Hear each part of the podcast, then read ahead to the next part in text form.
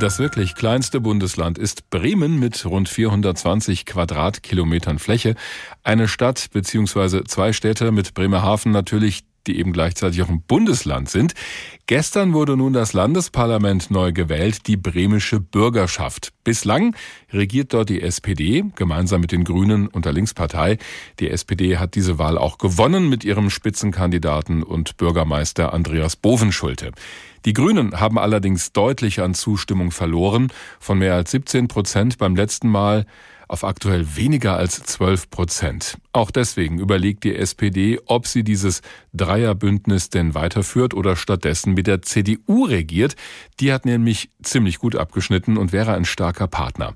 Da sehen wir schon, diese Wahl hat gleich ein paar Themen zu bieten, die auch für Deutschland insgesamt spannend sein könnten momentan. Und darüber habe ich gesprochen mit Professor Lothar Probst. Er ist Parteienforscher, war lange am Institut für Politikwissenschaft an der Uni in Bremen. Herr Professor Probst, was mich als Hesse so ein bisschen wundert, da gewinnt die SPD diese Wahl. Die könnte auch zusammen mit den Grünen und der Linkspartei weitermachen, überlegt jetzt aber mit der CDU eine Koalition zu bilden.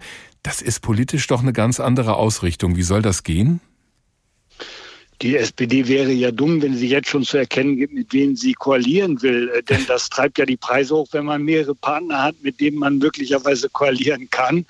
Also, äh, dass die SPD mit der CDU auch Sondierungsgespräche führen wird, das war auch schon vor der Wahl klar. Das hatte die SPD auch schon angekündigt. Aber ich gehe trotzdem davon aus, dass es bei der jetzigen Koalition bleibt, also Linkskoalition mit SPD, äh, Grünen und der Linkspartei. Weil die CDU dann noch politisch zu weit weg ist oder warum glauben Sie das?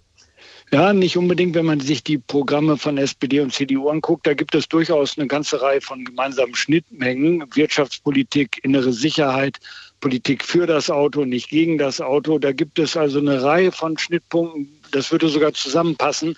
Aber die SPD sagt natürlich, und äh, damit hat sie natürlich sozusagen Punkt, mit der CDU kann man keine soziale Politik machen. Das hat der Bovenschulte, der Gewinner der Wahl, schon vorher angekündigt. Und äh, deshalb wird er wohl eher mit den Grünen und mit der Linken weitermachen.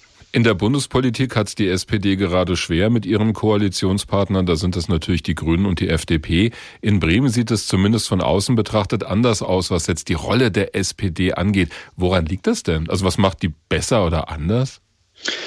Naja, man darf natürlich nicht vergessen, die SPD hat hier in Bremen auch schon Wahlergebnisse über 50 Prozent, also 30 Prozent. Da wäre die SPD früher in die Depressionen gefallen, wenn sie äh, so ein Wahlergebnis eingefahren hätte. Jetzt, nachdem man beim letzten Mal nur zweiter Sieger war, ist man natürlich erleichtert und dankbar, dass man jetzt wieder in der Pole Position ist.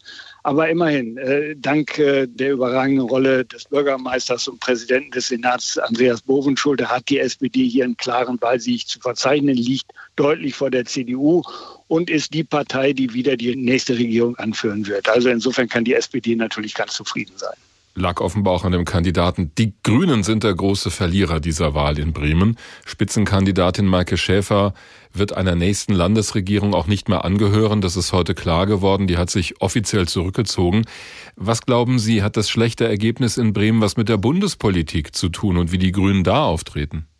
Ja, das wird jetzt natürlich auch von Seiten der CDU so dargestellt, dass das vor allen Dingen ein Ergebnis der Bundespolitik der Grünen ist. Natürlich war das kein Rückenwind, was passiert ist äh, rund um Greichen, äh, also die Affäre Greichen oder auch der Staatssekretär von Robert Habeck im Ministerium. Von Robert genau. Habeck oder auch die Auseinandersetzung um die Wärmepumpen. Das war sicherlich kein Rückenwind, aber man muss wirklich sagen, das war ein äh, landespolitisches Ereignis. Die Wähler, 80 Prozent der Wähler haben gesagt, wir haben ja aus landespolitischen Gründen unsere Stimme abgegeben. Mobilitätspolitik, Verkehrspolitik, innere Sicherheit und Bildungspolitik, das waren die zentralen Themen. Und die Verkehrspolitik äh, ist sehr negativ bewertet worden. Auch die Rolle der Spitzenkandidatin der Grünen war sehr negativ von Seiten der Wähler bewertet worden. Und dass man auch gegen den Bundestrend äh, durchaus erfolgreich sein kann, zeigt ja die Linke, die äh, ja ein durchaus vorzeigbares Ergebnis äh, zu verzeichnen hat. Eine Besonderheit in Bremen ist diese Partei namens Bürger in Wut. Die gibt's schon eine Weile, sind jetzt auf 9,6 Prozent gekommen bei dieser Landtagswahl. Das ist fast doppelt so viel wie die FDP. Wer sind diese Bürger in Wut? Ja, Bürger im Wut ist vor allen Dingen in Bremerhaven eine eingeführte Politikmarke, wenn man so will. Der Vorsitzende dort, Jan Timke, hat seit 2007 es immer geschafft, ein Mandat in der Bürgerschaft zu erzielen. Dieses Mal waren die Konstellationen äh, außerordentlich günstig für Bürger in Wut weil äh, die AfD nicht antreten konnte. Die hatte zwei Listen eingereicht, ist von der Wahl ausgeschlossen worden. Man hat also einerseits dieses Wählerpotenzial aufgesaugt mhm. seitens der AfD und zum anderen waren die Themen Kriminalitätsbekämpfung, innere Sicherheit auch Top-Themen. Das hat viele Bürger, Bürgerinnen bewegt und das ist das Thema, mit dem Bürger in Wut schon seit langem immer wieder auf Stimmenfang geht. Und äh, außerdem hatten sie noch einen Schub, weil die Partei Bündnis für Deutschland, eine bundespolitische Vereinigung, sie mit 400.000 Euro im Wahlkampf unterstützt hat. Also das alles kam zusammen und hat Bürger im Wut eine am rechten Rand des Parteienspektrums stehende Partei stark gemacht. Jetzt sind die in Bremen und Bremerhaven aktiv. Könnten die auch bundesweit auftauchen? Was meinen Sie? Die werden ja jetzt in Zukunft bundesweit auftauchen, indem sie bereits angekündigt haben, mit dieser neuen Partei Bündnis Deutschland äh, eine Fusion einzugehen. Die kann dann sagen, naja, wir haben ja schon eine Fraktion in äh, Bremen und äh, wir damit auf bundespolitischer Ebene auch zu versuchen zu punkten.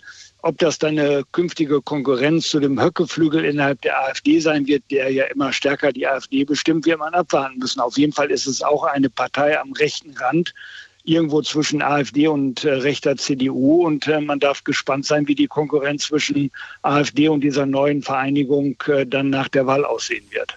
Die Einschätzung von Professor Lothar Probst, Parteienforscher und lange Jahre tätig am Institut für Politikwissenschaft an der Universität in Bremen. Wir haben gesprochen über das Ergebnis der Landtagswahl in Bremen gestern und was uns das über die Gesamtlage politisch gesehen im Bund verraten kann.